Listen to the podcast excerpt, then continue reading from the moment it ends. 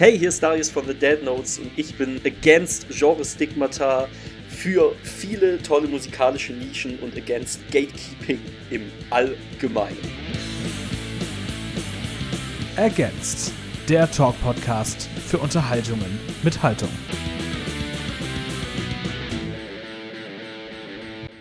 Hallo und herzlich willkommen zu Against. Mein Name ist Tom und ihr hört heute eine ganz besondere Folge ergänzt, die nicht nur Teil des Adventskalenders ist, sondern auch anders ist als alle Folgen, die ich bisher veröffentlicht habe. Sie resultiert nämlich aus einem technischen Problem. Bei der Folge, die ich mit Darius von den Dead Notes vor ein paar Monaten aufgenommen habe, setzte leider nach 20 Minuten meine Tonspur aus. Deswegen konnte ich vor ein paar Monaten von dieser Folge nur die ersten 20 Minuten veröffentlichen und habe immer versprochen, dass ich einen Weg finden würde, um auch den Rest des Interviews auf die eine oder andere Art und Weise nochmal zugänglich zu machen. Und genau das ist jetzt diese Folge, die Darius Lohmüller Fragmente. Ich bin nämlich hingegangen und habe die Spur von Darius, die ich hatte, mit all den schönen Antworten, die er gegeben hat, so zusammengeschnitten, dass daraus Fragmente wurden, die ihr euch jetzt mit jeweils kleinen Einordnungen meinerseits anhören könnt. Es ist natürlich eine etwas ungewohnte Form, einen Podcast zu hören, aber ich finde, dass da doch sehr viel Schönes drinsteckt und äh, ich hoffe, dass ihr damit jetzt sehr, sehr viel Spaß haben werdet. Im ersten Fragment geht es um die Frage, wie man sich als junge Band fühlt, die schon lange aktiv ist. Viel Spaß! Das ist eine gute Frage. Ich habe mir da äh, noch gar nicht so drüber Gedanken gemacht, aber eine Sache, über die ich mir immer wieder Gedanken mache, vor allem weil wir schon äh, so lange Musik machen und ähm, irgendwie trotzdem ja auch noch eine relativ junge Band sind. Also wir sind ja alle auch Mitte 20 und äh, haben, ich habe in irgendeinem, äh, irgendeiner Review vor kurzem gelesen, Urgesteine deutscher Musik und das fand ich irgendwie sehr, sehr cool, aber auch sehr, sehr absurd, weil ich irgendwie mich mit Mitte 20 nicht wie ein Urgestein fühle. Ähm, ich äh, ich habe mich aber, also ich fand, dies, ich fand die Bezeichnung, sie war sehr nett gemeint und ich habe mich auch sehr drüber gefreut. Ähm, aber genau, äh, ja, also es ist aber auch wieder so ein Punkt, äh, wo ich denke, es ist was, wo man uns schwer einordnen kann, weil wir irgendwie eine einerseits neue, auch irgendwie junge Bands sind, aber andererseits schon ewig unterwegs sind und uns es deshalb auch gerade noch mal selber so gut tut. Und ich hoffe auch, dass es äh, Leute daran anknüpfen können, ähm, so gut tut sich als Band in gewisser Weise neu zu erfinden und für uns fühlt es sich und das nicht nur musikalisch, sondern auch nach allem, was in den letzten paar Jahren war, gerade an wie ein wirklicher Neustart nochmal. Letztes Wochenende haben wir auf dem Festival gespielt und äh, da waren The Subways Headliner und ich habe die Band früher wahnsinnig viel gehört und habe die jetzt mit der neuen Platte wieder angefangen zu hören und gedacht, fuck, das ist eine der besten Rockbands, die ich kenne und das auch, weil diese Band so gut gealtert ist und weil die immer noch an einem Punkt ist, wo die so viel ausstrahlen und so viel Bock haben, ohne abzustumpfen. Und das ist was, was mir schon wichtig ist für unsere Musik, dass Musik ist, die nicht mit einer gewissen Zeit irgendwo abstumpft oder die äh, nicht auch nach einer gewissen Zeit noch einen Mehrwert beinhaltet. Über Proberäume und Konzerte im Keller des Elternhauses. Ist bei uns tatsächlich nie passiert, aber wir hatten unseren ersten und äh, auch sehr lange Proberaum im Keller bei meiner Mutter im Haus, in dem wir auch äh, ganz äh, grandios fürchterliche Punk-Shows veranstaltet haben. Eine Zeit lang, auch noch während der Schulzeit damals. Ähm, und es war dann, dass ich sehr gerne zurückdenke, damals mit 17, 18, äh, teilweise an einem Dienstag am nächsten Tag Schule gehabt. Ähm, haben wir dann irgendwelche Bands aus den USA bei uns im Keller veranstaltet, im Haus meiner Mutter. Also grandios war das. Das muss dann so 2015, 14 gewesen sein. 14, 15. Das sind dann alles irgendwie doch Underground-Bands gewesen, aber ich muss gerade zurückdenken, welche Shows. Besonders Petrol Girls haben wir bei uns im Keller gehabt. Ähm, Ducking Punches, äh, eine US-Hardcore-Band, Test of Time, äh, alles äh, ziemlich schöne, schöne Shows gewesen. Wir waren alle immer sehr höflich, aber grundsätzlich äh, Wahnsinn, ja, dass es möglich war. Also der Vorteil bei uns war, äh, es war ist auch eine Doppelhaushälfte, in der meine Mutter wohnt. Das äh, Gute daran, äh, die Nachbarn äh, waren sehr, sehr, sehr, sehr alt und sehr, sehr, sehr schwerhörig. Sprich, äh, also es ist kein Witz, aber das war auch so mit der Grund, warum das funktioniert hat, weil die das, was nach außen gedrungen ist, einfach auch nicht gehört haben aufgrund ihrer Schwerhörigkeit. Äh, also da kamen sehr viele Zufälle auf einmal zusammen. Über die Inspiration für den Song A Glade Inside the Vines. Ähm, also für mich ist das äh, ein spezieller Ort, so wie du es gerade beschreibst. Und zwar äh, bezieht sich das schon sehr stark auf die Gegend, äh, aus der wir kommen, wo wir als Band aufgewachsen sind. Äh, Freiburg und Umgebung. Äh, eine Landschaft, in der es äh, wunderschöne, ich sage jetzt mal nicht, doch Berge eigentlich. Also für alle, die hier wohnen, sind das Berge. gibt und auch wunderschöne Weinreben und sehr, sehr viele sonnige Plätze und ähm, der Song bezieht sich ein bisschen darauf, einmal diesen Platz äh, für sich zu finden, ähm, an dem man einfach abschalten und für sich sein kann und äh, ja, wo sich alles für einen zusammenfügt, äh, versus den Kontrast, äh, den ich selber bei mir merke und äh, da passt alles, was wir mit der Band machen, auch sehr gut rein, dass ich sehr immer auf dem Level bin oder im Modus bin, gerne alles so effektiv und schnell und powervoll wie möglich aufzusaugen und in mich aufzunehmen und zu erleben und äh, auch immer über meine Grenzen zu gehen, immer 120 Prozent äh, nach vorne zu powern und mein Leben gerne sehr, es genieße, Leben sehr gerne schnell zu leben und äh, so ein Kontrastort dann einen manchmal ziemlich äh, intensiv zurückbringt. Über den Satz Live fast, die young. Genau, fand ich. Äh, ja, ist äh, irgendwie so ein ganz stumpfer Satz, den man ja einfach kennt, aber den ich äh, sehr, ähm, zu dem ich mich äh, sehr stark hingezogen fühle und äh, den ich auch lange gar nicht so im Kopf habe, äh, bis dir eine gute Freundin am Küchentisch mal, die auch sehr, sehr viel auf Tour ist mit Bands, sehr zusammenfassend über den gesamten Lifestyle, den man wir leben oder viele Leute in dieser Industrie leben, äh, reingeworfen hat und ich da sehr viel drüber nachgedacht habe. Auch äh, weil ich, glaube ich, noch nie jemand gehört habe, der das dann so pragmatisch einfach äh, stumpf auf den Punkt bringt, aber so ist es. Und äh, deshalb ist es auch gerade deshalb so wichtig, eben Ruheplätze zu finden über das Feature mit Chitney Beers. Ähm, hat tatsächlich gar nichts mit Benny zu tun gehabt in dem Fall. Äh, ausnahmsweise, also sonst hat sehr viel mit Benny zu tun. Liebe Grüße an dieser Stelle. Äh, aber in dem Fall äh, nicht. Ich glaube, er hatte auch dann erst, als das Ganze schon fast fertig war, davon erfahren. Ähm, und zwar, äh, ja, reiner Promo-Move natürlich. ähm, nee, wir wollten schon sehr, sehr lange ein Feature haben. Ähm, wir wollten das schon sehr, sehr lange machen, aber ähm, haben uns immer sehr, sehr schwer getan, ähm, weil wir sehr hohe künstlerische Ansprüche haben. Und äh, dass mittlerweile so viele Bands dieses, also es ist so, ich weiß nicht, wie oft uns schon von Promo, äh, Musikindustrie-Menschen gesagt wurde, boah, macht mal ein Feature, dann könnt ihr mehr Spotify-Streams kriegen. Und äh, das ist ein sehr cooler Gedanke und ich finde, das sieht man auch, dass es äh, viele Bands machen. Aber ich finde, man sieht leider auch sehr, sehr, sehr, sehr häufig, dass es äh, einfach gemacht wird, um Werbung zu machen und dass es einfach nicht, nicht schön ist, nicht passt. Und ähm, wir wollten schon auf Courage, glaube ich, Features haben, aber haben bis zum aktuellen Zeitpunkt nie das Gefühl gehabt, hey, wir finden irgendwas wirklich passend. Wir haben nicht das Gefühl, dass es einem Song einen Mehrwert gibt und deshalb haben wir das immer wieder einfach bleiben gelassen und hatten jetzt zum ersten Mal das Gefühl mit Maxi, okay, das ist ein Song, der irgendwie, irgendwie auch eine Referenz an Süddeutschland, die wir beide teilen. Und äh, wir sind sowieso Riesenfans von Maxi und Maxi hat uns das Ganze zugeschickt und ich habe es mir nicht angehört, bis die fertigen Mixes da waren.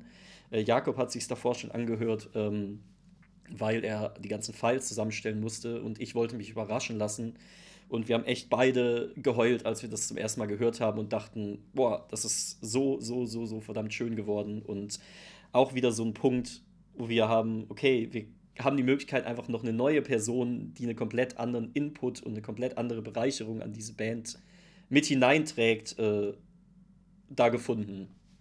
Zur Frage, ob nach zwei EPs Alben jetzt out sind. Nein, ganz und gar nicht. Also wir sind in keinster Weise davon abgerückt, Alben zu schreiben. Ähm, falls irgendjemand denkt, das wäre jetzt hier so ein auch äh, Promo-Move, nur noch Singles zu veröffentlichen, wie es viele heutzutage machen.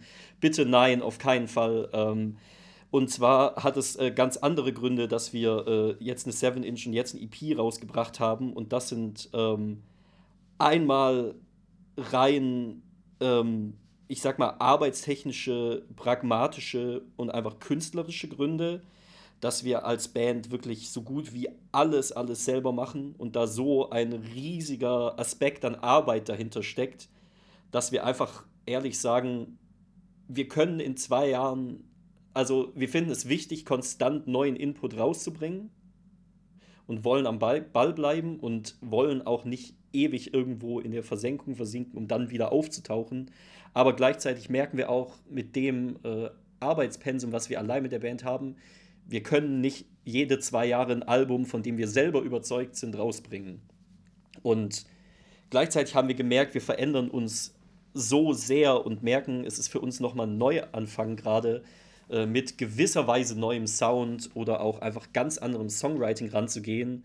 Und da das sich einfach für uns passend angefühlt, äh, einfach kleine Releases sozusagen rauszubringen, um einmal klarzumachen, hey, hier sind wir, hier stehen wir, das ist die Band jetzt und hey, wir haben uns gerade hier gefunden und jetzt arbeiten wir gerade ganz intensiv an einem Album. Zur Frage, ob zwischendurch auch mal eine Pause möglich ist schön wär's, aber es ist bei uns, äh, wie wir gerade schon gesprochen haben, konstant eigentlich grundsätzlich eher äh, live fast und ähm, deshalb, äh, ja, wir sind konstant eigentlich an der Band am Arbeiten und konstant auch am Songs äh, schreiben, äh, was auch im letzten Jahr sehr erschwert war durch gewisse Umstände. Ähm, allerdings äh, wir gerade mittendrin im Songwriting für ein Album stecken, aber ich auch leider, weil die Wege sehr weit sind, äh, gar nicht sagen kann, äh, wann das erscheinen wird, aber wir sind sehr, sehr fleißig und auch selber sehr, sehr überzeugt, glaube ich, von dem, was wir gerade machen. Über die Möglichkeit, sich Zeit zu nehmen. Das, das ist auch schön zu hören. Das, äh, den Satz hört man tatsächlich selten von Leuten oder äh, zumindest von Leuten, die businesstechnisch in der Musik sind und deshalb finde ich es umso schöner, wenn äh, man ja, weil mir es genauso geht. Also ich finde, manchmal ist einfach zu wenig Zeit, auch gewisse Releases zu entfalten. Und wir haben auch mit dem Release, das wir gerade rausbringen, das Gefühl, das ist eine EP, äh, in der es sehr, sehr viel zu entdecken gibt und sehr, sehr viel vielleicht nicht auf Anhieb äh, auserzählt ist und dass wir dem auch gewisse Zeit einräumen wollen und dass wir deshalb auch eine große Tour dazu spielen und äh, ja, diesen Songs und der ganzen Entwicklung das Spotlight geben wollen, das es unserer Meinung nach verdient. Über das Green Day Album Father of All Motherfuckers. Ich weiß, was du meinst. Ich, ich, muss jetzt, ich muss jetzt aber ganz ehrlich gestehen, ich fand ein, zwei Songs so trashy scheiße, dass sie bei mir schon wieder Hot Rotation liefen. Aber eher, weil ich, äh, weil ich, äh, ja, das, äh, ja, so ein Level von so drüber fand, dass ich dachte bei so ein, zwei Songs, fuck, das ist so Level drüber, das finde ich gerade ein bisschen geil, aber so ein Album, boah, ich habe mir, glaube ich, noch nie das ganze Album gegeben, das war mir dann ein bisschen too much. Über den Song Downward Spiral und warum er eigentlich ein positiver Song ist. Das ist, äh, freut mich umso mehr, wenn das bei dir so ankommt, weil es war tatsächlich genauso gedacht und man weiß ja nie, ob äh, Leute das verstehen, was man sich so denkt oder versucht zu kommunizieren, aber äh, das war so der Gedanke dahinter und tatsächlich ist es auch eher äh, eine Selbstprophezeiung gewesen. Der Song ist, äh, haben wir recorded und geschrieben, äh, eigentlich in einer sehr guten Phase, bevor ganz, ganz, ganz, ganz, ganz viel Scheiße passiert ist mit dieser Band. Ähm, und zwar einen Monat bevor äh, wir auf Tour eine ganz, ganz schlimme Tour hatten, auf der wir unter anderem ausgeraubt wurden, etc. etc. Ich will da gar nicht äh, so lange in schlechten Themen versinken. Aber der Song ist tatsächlich fertig recorded gewesen, ja, einen Monat bevor das alles passiert ist und ähm, war deshalb auch sehr schnell klar, dass es einfach die erste Single sein muss, um einmal klar zu machen, fuck off, hier sind wir, es kann so viel Scheiße passieren, wie auch immer, aber wir machen unser Ding und sind jetzt hier und sind jetzt genau da, wo wir sein wollen. Ähm, ja, ähm, ich habe vor kurzem in einem Podcast gesagt, äh, eigentlich passt der Song immer rein, weil äh, der, ja, Punkt, wo alles eine Downward Spiral wird, ist der Punkt, wo du anfängst, irgendwie heutzutage eine Gitarrenrockband mit Ambitionen zu gründen. Und das äh, klingt sehr negativ, aber ich finde es auch einfach ein bisschen witzig und ironisch. Und es passt einfach immer. Es ist einfach, äh, ja, es ist ein tougher Lifestyle, so da braucht man gar nichts groß drum zu reden, aber es ist auch ein sehr bereichernder und ein sehr, sehr ja, äh, intensiver Lifestyle, den ich sehr genieße über aufgebrochene Bandfans. Ja, also klar, es, es, es gibt äh, viele Sachen, die wir auch äh, dadurch erst gelernt haben und ich auch von vielen Bands weiß, dass sie das auch erst durch unseren Fall gelernt haben. Äh, aber also so praktische Sachen wie immer gegen eine Wand parken, was wir aber auch schon davor meistens gemacht haben. In diesem Fall war das auf einem videoüberwachten Hotelparkplatz. Und wir haben sogar an dem Abend noch extra das Auto gedreht, um es einigermaßen äh, unzugänglich zu parken, was aber trotzdem nichts geholfen hat. Ähm, natürlich würde ich empfehlen, wenn ihr euch das leisten könnt, und allein das ist schon eine Herausforderung, aber eine Equipmentversicherung abzuschließen, die wir auch erst seit dem Diebstahl haben und äh, aber auch wieder andere Komplikationen mit sich bringt. Wir hatten damals für einen Teil des Equipments, was äh, geliehen war. Das war versichert, aber die Versicherung wollte davon nichts übernehmen aus verschiedensten Gründen, die äh, für uns hauptsächlich unverständlich sind. Aber ähm, auf solche Sachen zu achten, kann ich absolut raten und jeder Band empfehlen. Aber was am Schluss passiert, so der letzte Funken, ja, lässt sich einfach nicht steuern. Da kommt noch viel oben drauf, dass das Ganze äh, eine der ersten Touren war, ich würde fast sagen, eine der ersten äh, wenigen Touren von Bands, die außerhalb von UK in UK getourt sind, nach dem Brexit. Ähm, und äh, das auch parallel dazu nicht nur massive Komplikationen gebracht hat, sondern auch riesigen finanziellen Schaden, weil riesige Summen, mehrere tausend Euro an Zollgebühren wir auf das gestohlene Equipment on top zahlen mussten und so weiter und so weiter. Also das auch, äh, ja, wirklich sich auch in dem Moment angefühlt hat, wie irgendwie so eine Spirale, die einfach immer wieder neue schlimme Botschaften mit sich bringt. Ah, also da sind wir sehr abgehärtet. Ich muss auch dazu sagen, seit der Diebstahl passiert ist, ist das jetzt im Herbst, glaube ich, schon wieder unsere dritte UK-Tour oder vierte sogar seit dem Diebstahl. Äh, dritte, vierte, es ist tatsächlich die vierte seitdem, meine ich. Äh, und dementsprechend sind wir da relativ abgehärtet und routiniert. Und äh, das Ganze in UK ein bisschen größeres Problem ist als hier, ist auf jeden Fall Tatsache. Aber letztendlich kann dir sowas überall passieren. Und äh, auf die üblichen Dinge sollte man achten, meiner Meinung nach, egal wo man ist. Ähm, deshalb, äh, da habe ich keine Bedenken. Und äh, das Beste daran ist, äh, und ich hoffe, das ist jetzt nicht äh, irgendeine schlimme Prophezeiung, aber sowas ist einmal in zehn Jahren passiert und wird bitte auch einfach keine, nicht nochmal in zehn Jahren passieren. Klar, also grundsätzlich so die finanziellen Auswirkungen davon äh, sind äh, aktuell massiv zu spüren und werden auch in den nächsten fünf Jahren für uns äh, eine große Rolle spielen, weil das einfach Summen sind, die auch unser bisheriges, äh, unserer bisherigen Vorstellungen irgendwie sprengen und sich vor allem, dass wir überhaupt weitermachen können, liegt einmal an ganz, ganz vielen Spenden, aber auch an sehr vielen Schulden, die wir seitdem haben und von denen auch abhängt, inwiefern wir weiter Musik rausbringen können oder was für Lösungen wir da finden. Und äh, ist natürlich ähm, eine sehr grundsätzlich frustrierende Situation, äh, vor allem nach zwei Jahren Corona, an einem Punkt zu sein, wo wir keinerlei Ahnung haben, ob wir Musik rausbringen können, aber wir wissen, dass wir alles dafür tun und wir wissen, dass wir bisher jedes Mal Wege gefunden haben und äh, so viel Spaß an dem Ganzen haben, dass das absolut kein Grund ist, sich in irgendeiner Weise unterkriegen zu lassen. Über das besondere Verhältnis der Dead Notes zu Twitter. Oh. Immer wenn das Wort Twitter in irgendeinem äh, Medium oder Kontext fällt, was nicht Twitter ist, dann wird es immer ganz, ganz unangenehm und schlimm. Leg los, ich freue mich.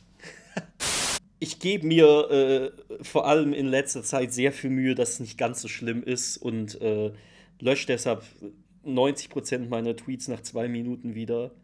Aber äh, nee, das Schöne an Twitter ist, dass es die einzige Social-Media-Plattform ohne wirkliche Strategie ist und dass es auch einfach eine Nischenplattform ist in Deutschland.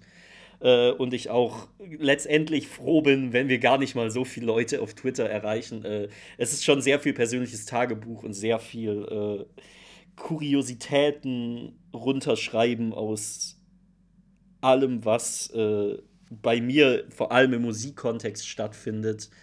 Ähm, und wenn dann ein paar Leute zu relaten können oder äh, Einblicke bekommen, freut mich das oder finde ich das witzig. Aber ich bin, wie gesagt, auch relativ froh und dankbar, dass äh, das Ganze äh, ja nischig stattfindet.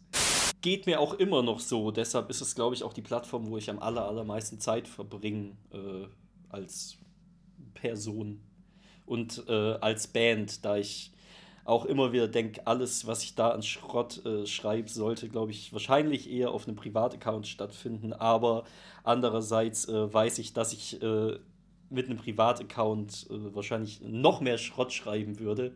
Deshalb ist es auch ein bisschen Selbstschutz. Total. Also es ist halt auch irgendwie so, also eine, gewisserweise eine Community-Plattform, in der ich mich auch sehr wohl fühle. Stichwort äh, Forever Outsider oder Außenseitertum ähm, dass man sehr unter sich stattfindet und sehr viel, ja, einfach Kuriositäten mitkriegt äh, aus äh, aller Welt, aber auch natürlich äh, ganz konkret irgendwie auch aus dem Musikbereich oder Musikindustrie, äh, die ich sehr interessant finde oder auch selber teile, ähm, die man auf anderen Plattformen, wo es darum geht, Sachen sehr schön und positiv immer darzustellen oder sehr bewerbend darzustellen, ähm, natürlich nicht findet. Und dazu kommt aber auch natürlich, dass wir sehr viel international unterwegs sind äh, und ich äh, auch sehr viel jetzt standardmäßig Informationen parallel zu meinem äh, komischen Quatsch auf Twitter teile, damit das äh, im Ausland Leute erreicht, wo die Plattform sehr, sehr viel größer ist massiv viel größer. Ja, also tatsächlich ist das in Deutschland äh, komplett unter dem Radar, aber in England und USA so eine der Main-Plattformen überhaupt. Absolut. Und ist ja auch eine der wenigen Plattformen, die sich parallel zu allem anderen sehr konstant einfach hält. Eben und nicht äh, irgendwann abgelöst wurde durch irgendwas anderes. Das hat ja bisher noch kein Mastodon oder ähnliches geschafft, sondern äh, ja, immer noch äh, ein Fels in der Brandung, trotz our all friend Elon. Über das Artwork zur Forever Outsider EP. Äh, da sind wir schon wieder in unserer, äh, in der Community, in der Twitter-Community. Das hat Erik von der Band Papst gemacht, der äh, nicht nur super auf Twitter ist, sondern auch äh, ein fantastischer Grafiker, Designer, und äh, weiß ich auch gar nicht, ob die Zusammenarbeit jemals zustande gekommen wäre, wenn wir nicht auf äh, Twitter viel interagieren würden. Wahrscheinlich nicht. Ähm, und so äh, kam das auch zusammen und wir sind auch ganz, ganz, ganz große Fans von seinen Artworks, die irgendwie, äh, finde ich, sehr nah an der Zeit sind, teilweise äh, sehr, wie soll ich sagen, ich finde immer, es ist immer eine Mischung aus sehr trashig, aber nie dumm über Festivals und das Touren. Ähm, ich liebe es, Festivals zu spielen und freue mich allgemein auf die Festivals, aber äh, der Hauptfokus dieses Jahr wird unsere Headline-Tour sein und das ist das, wo am meisten Arbeit drin steckt, wo am meisten Vorfreude drin steckt, auch weil wir äh, auch äh, noch am Arbeiten sind, in was für einer Konstellation das Ganze stattfinden wird. Ähm, und das glaube ich sehr spannend wird. Ähm, und gleichzeitig auch auch nach äh, einer langen Zeit Dead Notes die größte Dead Notes Tour bisher wird, die wir bisher gespielt haben. Zumindest äh, was die Städte und Größe an Shows angeht. Und äh, wir uns da angemessen vorbereiten. Also, das ist äh, auf jeden Fall ein Highlight dieses Jahr, worauf ich mich sehr, sehr, sehr, sehr freue und sehr gespannt bin. Und auch wahnsinnig aufgeregt. Und ein kleiner Satz zum Schluss. Ich äh, kann mich nur bedanken. Ich fand das ein sehr, sehr angenehmes Gespräch und äh, fand auch sehr schön, dass wir uns sehr viel äh, Zeit genommen haben für sehr viele Themen, die uns äh, auch als Band gerade beschäftigen und in vielen Formaten nicht ganz so ausführlich Zeit ist. Und ich habe das gerade sehr genossen. Danke für das Gespräch. Ergänzt. der Talk-Podcast für Unterhaltungen mit Haltung.